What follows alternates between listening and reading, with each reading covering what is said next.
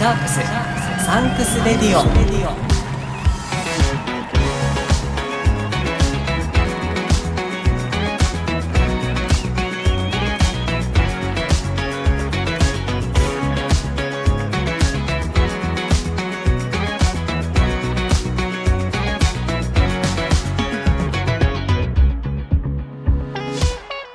こんにちはキリンですシャークスサンクスレディオ日本ラグビー最高峰のリーグワン今シーズンはそのディビジョン2で戦っている清水建設高等ブルーシャークスに捧げる応援プログラムです僕シャークスファン歴1年目のキリンが感謝と応援をコンセプトにお届けします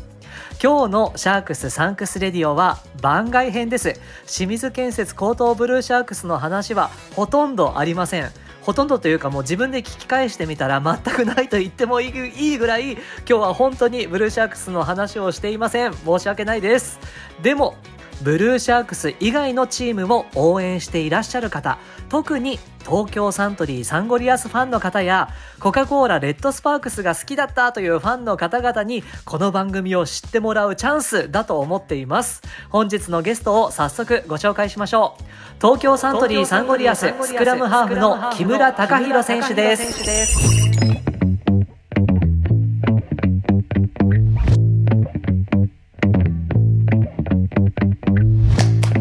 1993年12月9日生まれ福岡県出身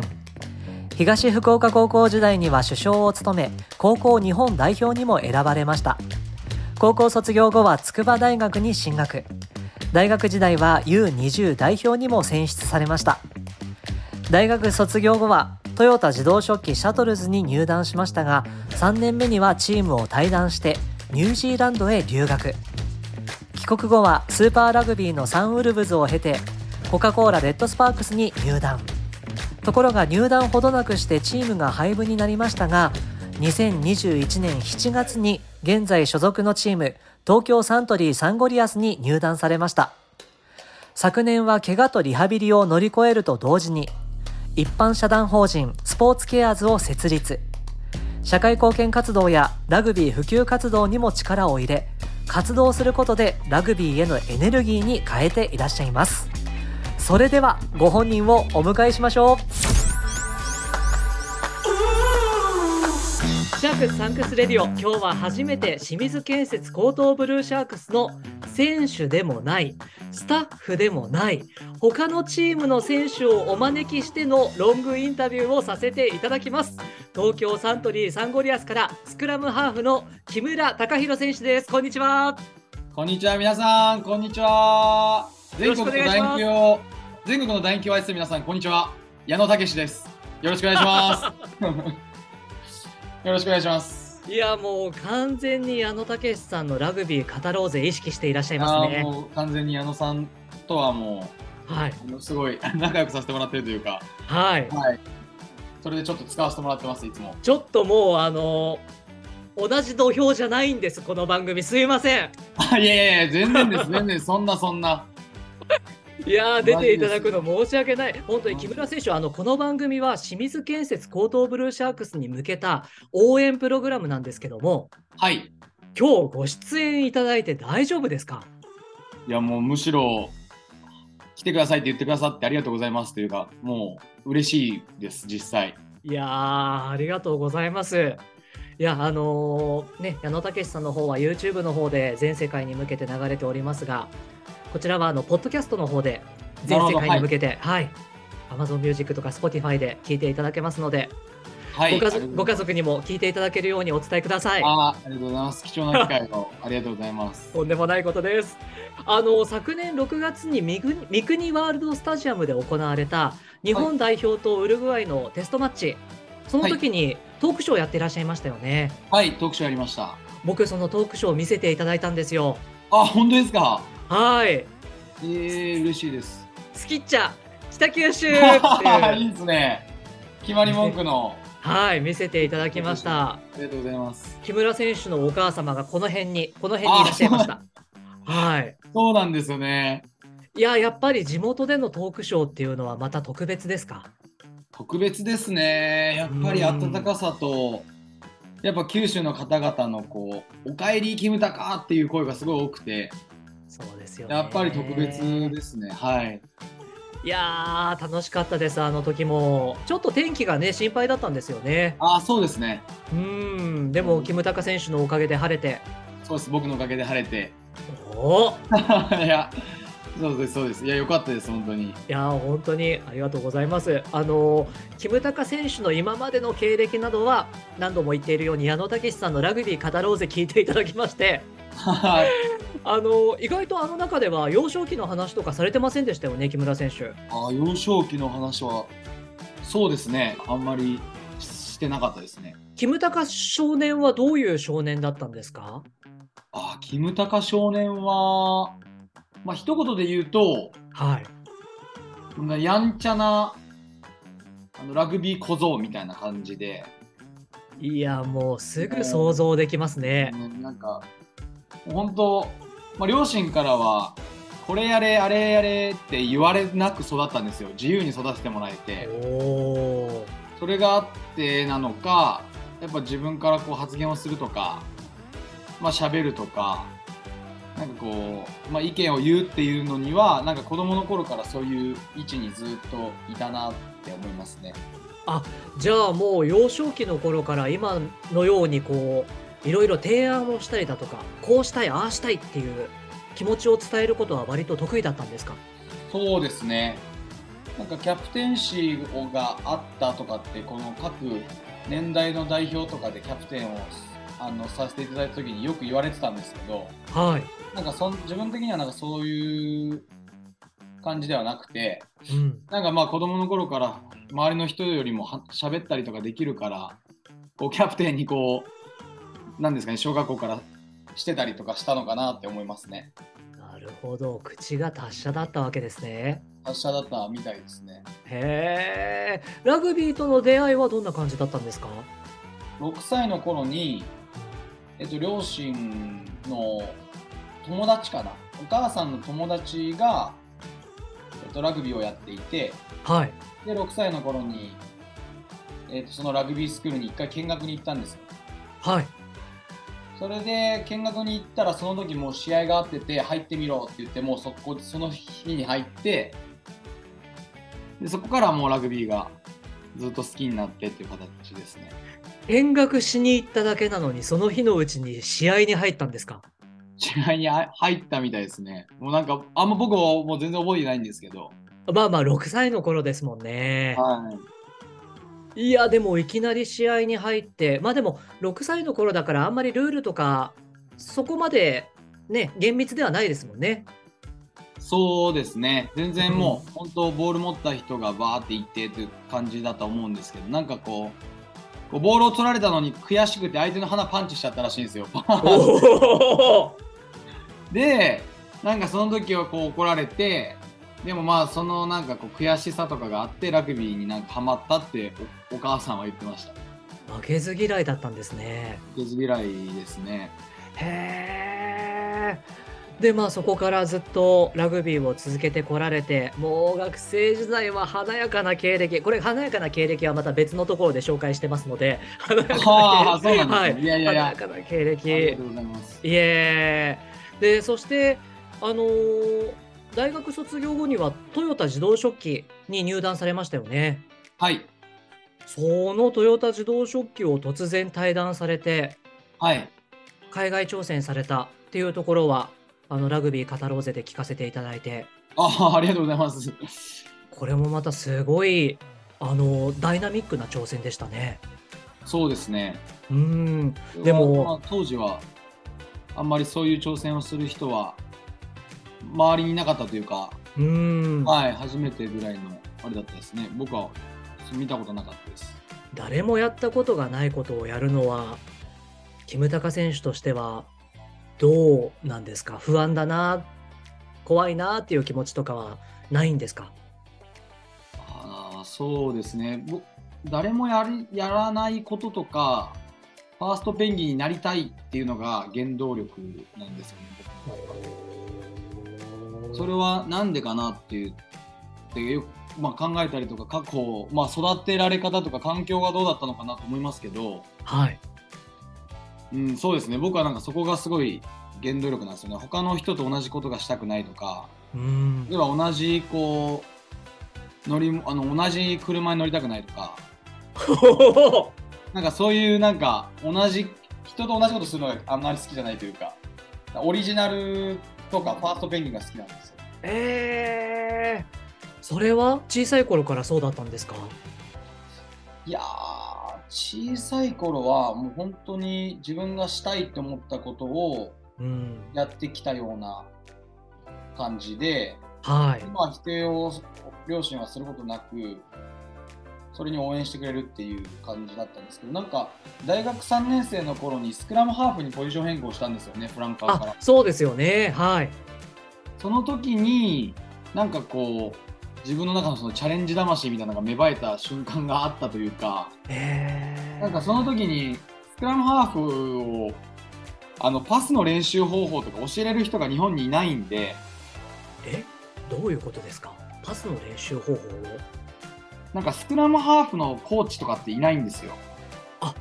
そうなんですねそうですそうですスクラムハーフってやっぱりこう専門職でなんかまあスクラムハーフだけちょっと別競技じゃないですけどはいあのもう本当にスキルとか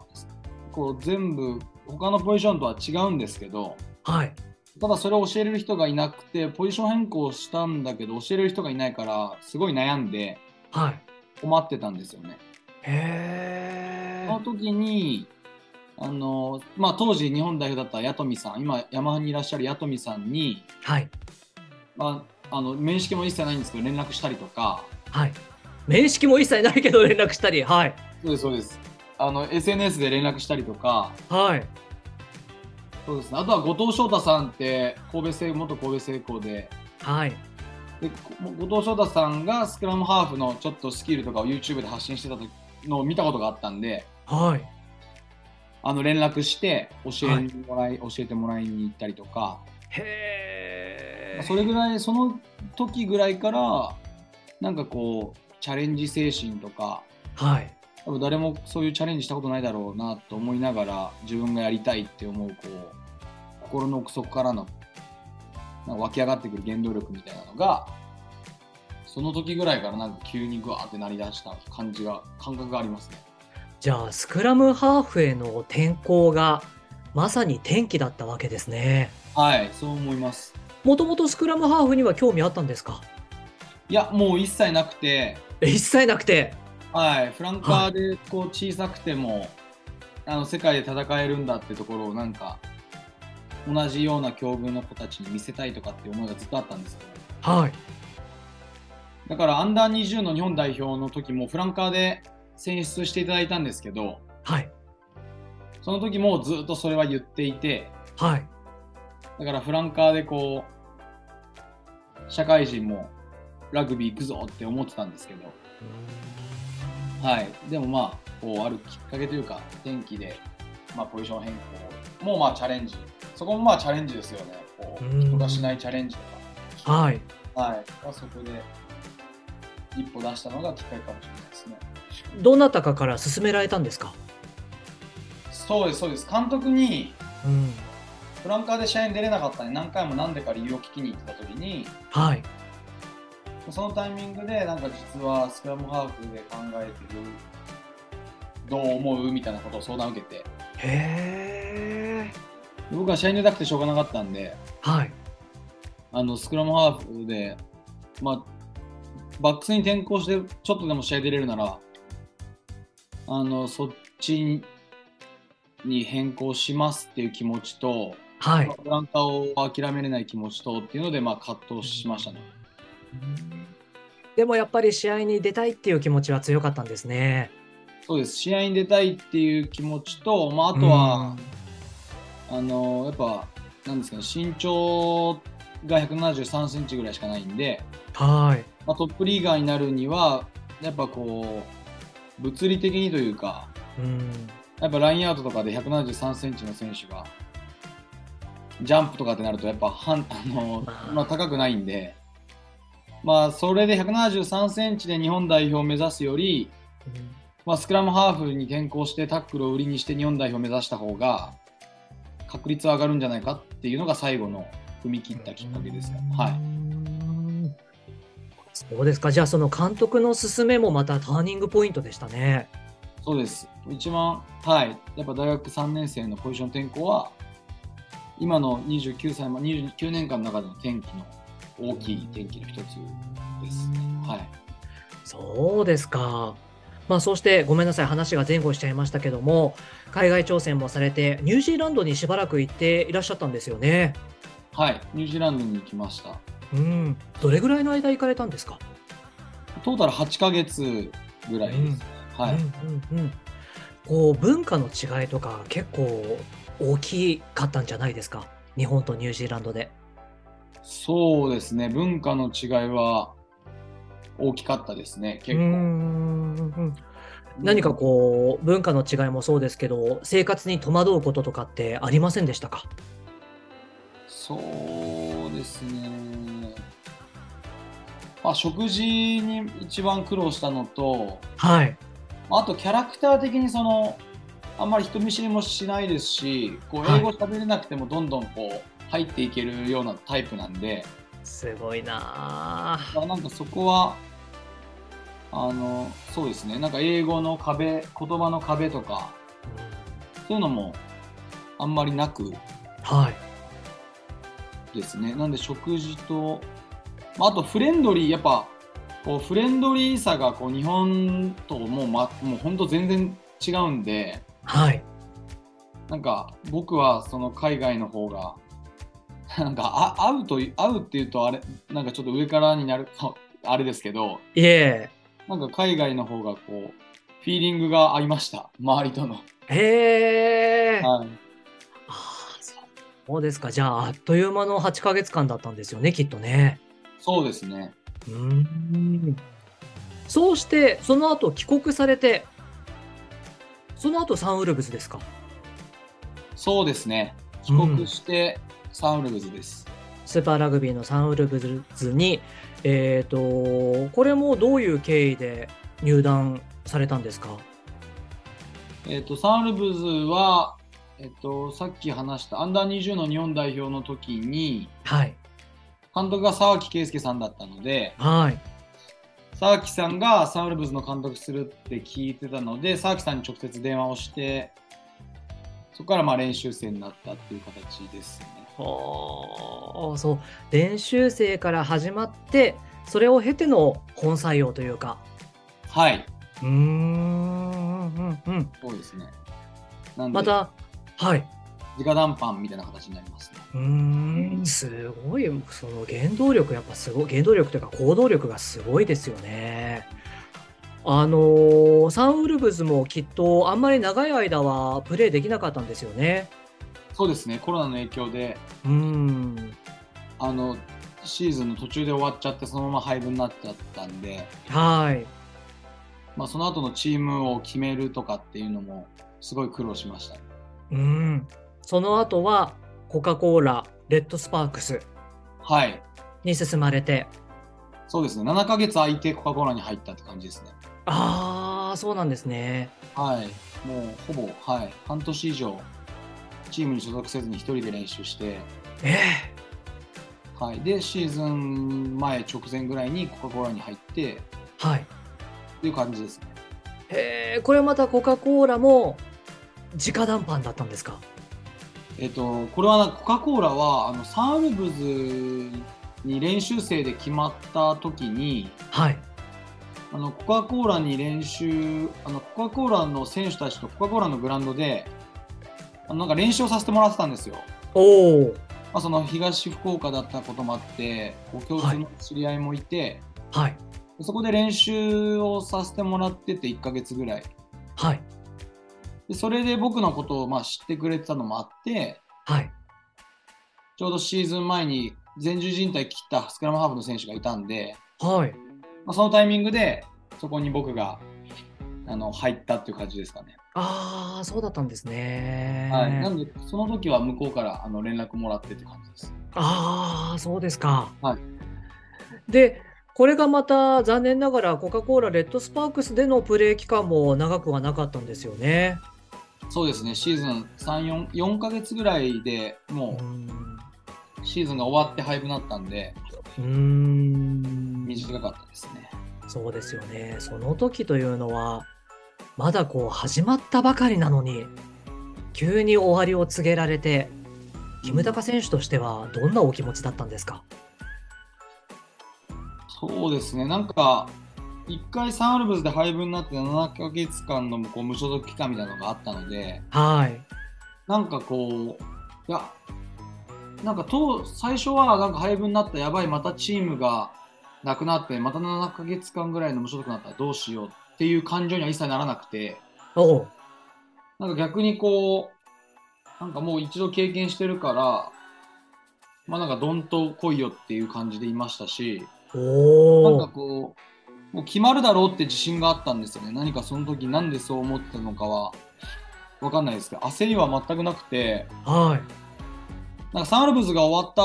た後は、なんかアピールする場がなかったんで、チームがこう決まんない、どうしようっていうのはずっとあったんですけど、はい。コカ・コーラが配分になってチームを探すってなった時は、まあ、コカ・コーラでのプレーもしてたので、はい。絶対いけるっていうのがありましたね、自信が。へえ、あーそうですか。うん、でも、いや、僕、僕、普段は普通の会社員やってるんですけども、はい。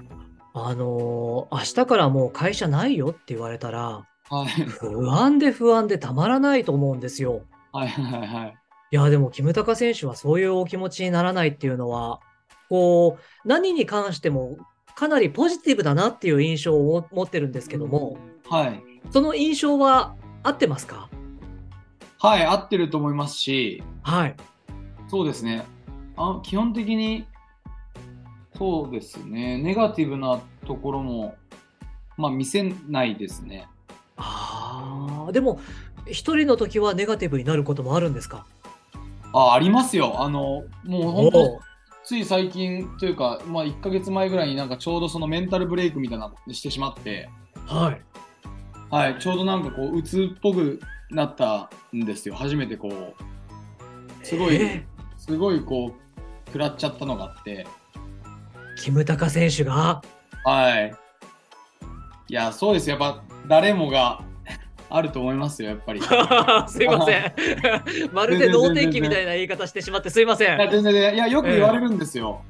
いやーいや、どうまあ、僕、うん。はい。あ、全然、全然大丈夫 です。いや、僕はあの SNS などで、こう、毎日、こう、おはチューズとか、そういあありがとうごうざい 朝のその挨拶とかを見ながら、まあ、今日もキムタカ選手、元気そうだなと思いながあありがらと、うございますありがとうございいいます。でさせていただいてるんですけども、はあのーその、まあ、一旦、こう、メンタルが落ち込んで、そこから、きっと持ち直してこられたんだと思うんですけども、い。はい。持ち直し方っていうのはどんな感じだったんですかあー、えっと、2つあって、はい。えっと、1, 一つは、えっと、初めてコーチングを受けたんですよ。メンタルおの。うはい。でメンタルのコーチングをメンタルトレーナーの方とつきっきりでこういろんなことを話したりをしてはい。その時になんかこう自分がなんで今そういう状態になってるかっていうのを、はい。まあ、一緒に考えてうん。ああこれかもしれないですって言ってなまあその時の僕の一番の理由はこう承認欲求をあのなんかな得られてないというか認められてないっていう気持ちにすごいなって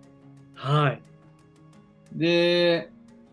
なんかその時にこう要は自分が期待をしすぎたことに対して裏切られた認められてないとかっていう気持ちになっちゃったんですよね。あまあ、具体的に言うとあの10ヶ月のリハビリを前十字靭帯をちょっと去年断裂してーそうですよね。 1ヶ月リハビリを空けて練習に参加して練習試合にもうここ出れるって言われた練習試合にはい。まあ、出れなくてじゃあ来週出れるってなってそれも出れなくてうーんっていうのがまあ2回ぐらい続いたんですよねはい。でその時にえっと3回目今度こそ出れるってなった時にもうこれが復帰戦だって言って福岡から東京に両親が来てくれる予定だったんですよはい。で、その時に、あの、結局パフォーマンスが上がらないっていう理由で、直前でメンバーが、あの、入らなかったんですよ。練習試合なのに。で、親も来てくれて、なんか、やっぱ、あの、ファンの人たちもすごい期待してくれてたのに、はい。ああ、なんか、その時に出れないってなって、はい。もうこう全部のスイッチが切れて、うわあ10ヶ月こう頑張ってきたリハビリとかも、全部がこう切れてしまって、うわあで、その時にもう何もやる気なくなって、もうなんか本当に何も力も入んなくなったっていう感じになっちゃったんですよ、初めて。ええこれもう人生で初めてですかそこまでなったのは、そうですね、まあ忘れてるだけかもしれないんですけど、もうこれぐらいなんかこう、食らった食らって心が落ち込んでるっていう自分で気づけてるっていうぐらいまで落ち込んでるのはもう本当一番かなってぐらいですねはあ、そうですか。そうそうですねそれがあってはい。そうですあごめんなさい立ち直り方ですよね立ち直ありあ方、はい立ち直り方で言うとそれもまああのさっき言った承認欲求とかそういう自分をずっと否定してたんですよねその時はい。自分のことをはい。で否定してたっていうのは、自分はダメなんだとかそういうことですかあ、そうです、そうです。なんかこう自分はなんか、なんか、そのパフォーマンス、親が来てくれるのに自分がそこまでピークに持っていけなかった、パフォーマンス持っていけなかった、なんで、なんで俺はそんな持っていけなかったんだろうとか、はい。もっとこういうことができたんじゃないかとか、うん、そういうのもなんかすごい自分にこう厳しく当たってたんですよね。はい。で、なんかその時に、まあ今じゃあそういう状態になってる、今自分はなってるっていうのを理解して、はい。じゃあなんかどういう状態になった時がラグビーがワワクワクするとか楽しいとかはい。思えるかっていう話になったんですよコーチとはい。はいメ。ンタルコーチと。はい。でなんかその時になんかこう練習とか試合でなんかこう自分がタックルをしたりとか声をこう出して鼓舞したりとかうん。サポートをして自分のプレーでトライにつながったりする時が一番こうワクワクしてこう気持ちが乗れるみたいなところをお話しして。はい。でそのメンタルこうメンタル的な要素で言うと、はい。まあ、ピラミッドがあったとしたらその自分が一番こう心が病んでたりとか元気がないこの落ち込んでる状態からはい。一気に一番上のこのワクワクしてる状態に、うんその何かをきっかけで一気にその状態から上まではい。バコンってワクワクする状態に人はなれませんって話をされたんですよ。うん。うん。うん。はい。段階があるとその、はいそこまで行くのには。はい。でその段階はまず自分の今の状態からの一歩上のいワンステップ上は、はいリラックスすること心を、まあ、休めたりとかなんか自分の好きなことを、まあ、ラグビーから離れてリラックスすることじゃないかなみたいな話になって、へえ。はい。そうですでその時になんかもうその日お話してもう帰ってビール飲んではい。なんかマクドナルドも食べておお。でなんかおお風呂ゆっくり入ったりして何も考えずにしてはい。でなんかそのそういうのをしたんですよその日えででもまあ次の日は練習があるからはい。でもメンタル戻ってないじゃないですかああ、そうですよね。あまだでね。もまだ。は練い。習,、練習でやっぱり出ちゃうんですよあのメンタルがあの、はい自分のプレー悪いプレーが出ちゃうんですよやっぱりはい。でまた落ち込んでうん。でまた話してはい。でじゃあ次はみたいな話を その時もまたしてじゃあ次はいどういうことを具体的にやっていこうかって言ってやってはいでそれをまあ1週間ぐらいこう話しながらはい。こうリラックスする時間をいつもより多めに取ったりしてはい。あとはまあラグビーのこと考えないとかうーん。他の人と比べないとかはい。そういう時間をたくさん取ってうーん。うんなんかだんだんこう気持ちが勝手にこうグラウンド出た時にグラウンドの中でこう怯えるような感覚があったのがはい。だんだんちょっとずつあのワクワクするように少しずつなってきたんですよね。へえ、あ、そうでそすれはか。、はい、それはごめんなさい、さっき、ちょっと言語化、ちょっと下手くそ、ちょっとバーッと喋っちゃって申し訳ないんですけど、全然、全然。そとのんでも2つないあったうちの2つの、2つ目が、はい。そのやっぱな僕自身はこう自分が上手くなったりするときはやっぱ成長を感じるときが楽しいと思うんでうん。はい。あのスキルの専門のスキルコーチがサントリーにいるんですけど、はい。まあ、そのコーチとあのパスとかキックとか今自分がミスしてるプレーとかをめっちゃめちゃめちゃ細かく動画を撮ったのを見てはい。でフォームがこうだよねとかああだよねとかっていう練習をめちゃめちゃ細かくあの個人練習をしたんですよ。はい。で個人練習でそのコーチと1対1でやったことを、まあ、次の日全体練習で、まあ、やってみてミスを減らそうとかはい。で今までちょっとミスしてたこのプレーをできるようにこういう動きをしてみようとかっていうのをあのややり始めたんですよね。はい。そしたらなんかこう試合に出れてなくてもなんか自分がこうやってきたことが練習で出せると楽しいなっていうのに気づけたんですよ。おおー。そうそれでなんかグラウンドにあの入った時にはい。あじゃあ昨日個人練習したやつを今日出してみようとかがなんかワクワクするきっかけになってああ。っていうのがはいすいませんめちゃめちゃ長くなっちゃいましたね今の 一連の流れの話いやいや、でもこういう話聞きたかったんですよ。ラグビー選手って、こう、メンタルがものすごく重要だと思うし、はいでもメンタルケアを普段どうされてるのかっていうのもなかなかこう見えてこないし、うんで、今のようにキムタカ選手は普段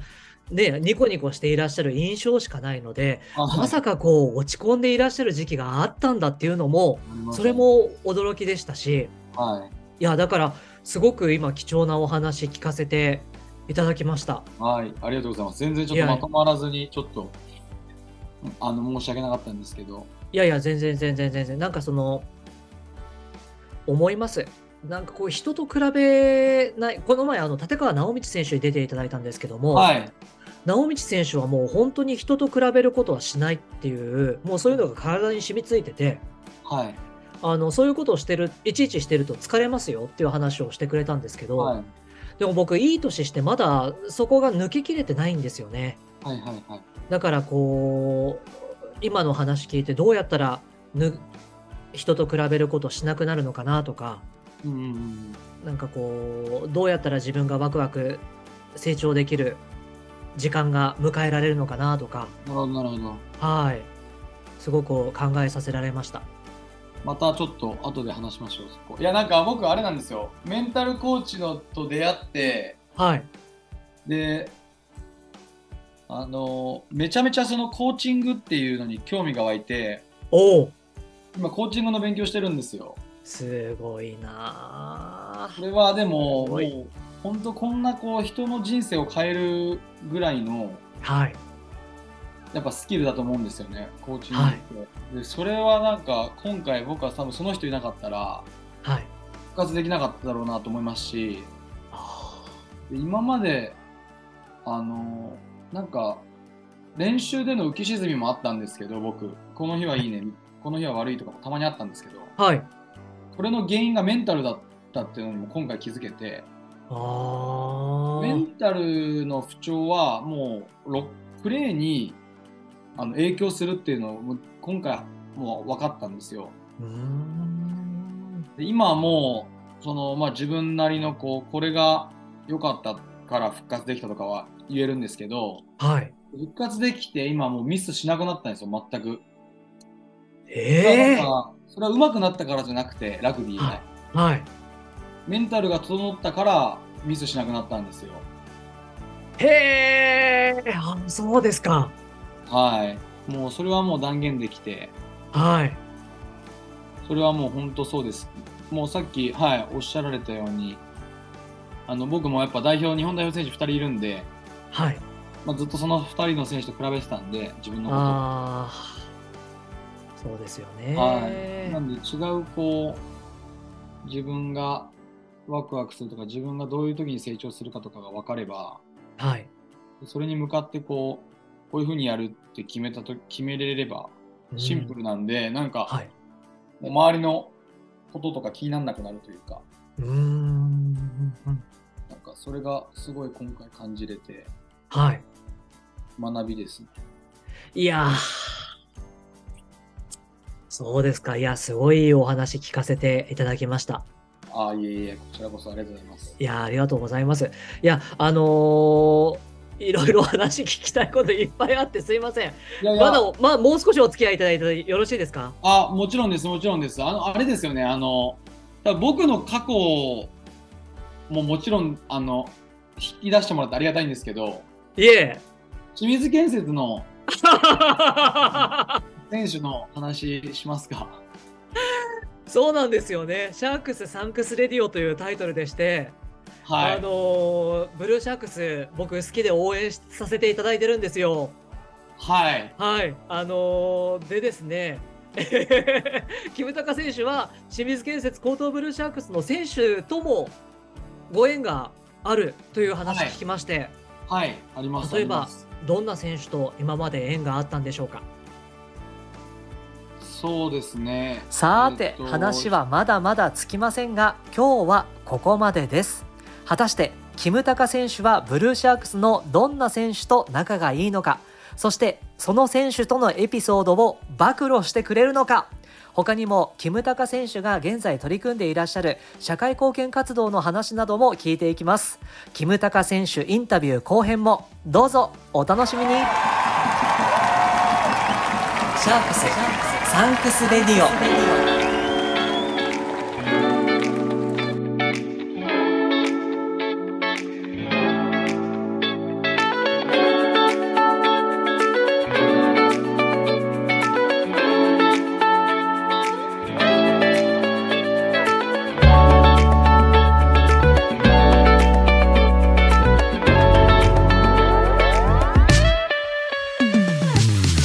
お届けしてきましたシャークスサンクスレディオ今日は番外編として東京サントリーサンゴリアスのスクラムハーフ木村隆弘選手をお迎えしましたがいかがでしたか木村隆選手が抱いている悩みしかもつい最近起こったメンタル不調についてお話を聞けていや選手も人間だしそりゃ悩むことあるよねというふうに思いましたしかもそのお話を現役選手から聞けるっていうのはものすごく貴重な機会になりましたよねキムタカ村の皆さんこれを機にぜひブルーシャークスも応援してください僕もキムタカ村に入りましたのでこれからどうぞよろしくお願いしますさあこの番組をいつも聞いてくださっているあなたも初めて聞いたというあなたも清水建設高等ブルーシャークスの選手監督スタッフの皆さんに感謝と応援のメッセージを伝えてみませんか番組の感想や全く違う内容のメッセージも大歓迎です番組専用メールアドレスまでお送りくださいメールアットマーク stradio.jp メールは mail シャークスサンクスレディオの略称 ST レディオは STRADIO ですメールアットマーク STRadio.jp でお待ちしていますメッセージを紹介させていただいた方やインタビューに答えてくださった方そして一緒に番組制作に関わってくださった方にはシャークスサンクスレディオオリジナルステッカーをプレゼントいたしますたくさんのメッセージお待ちしています今日も最後までお付き合いいただきましてありがとうございましたシャークスサンクスレディオここまでのお相手は僕キリンでしたそれではまた次回お会いしましょうじゃあねブルーシャークス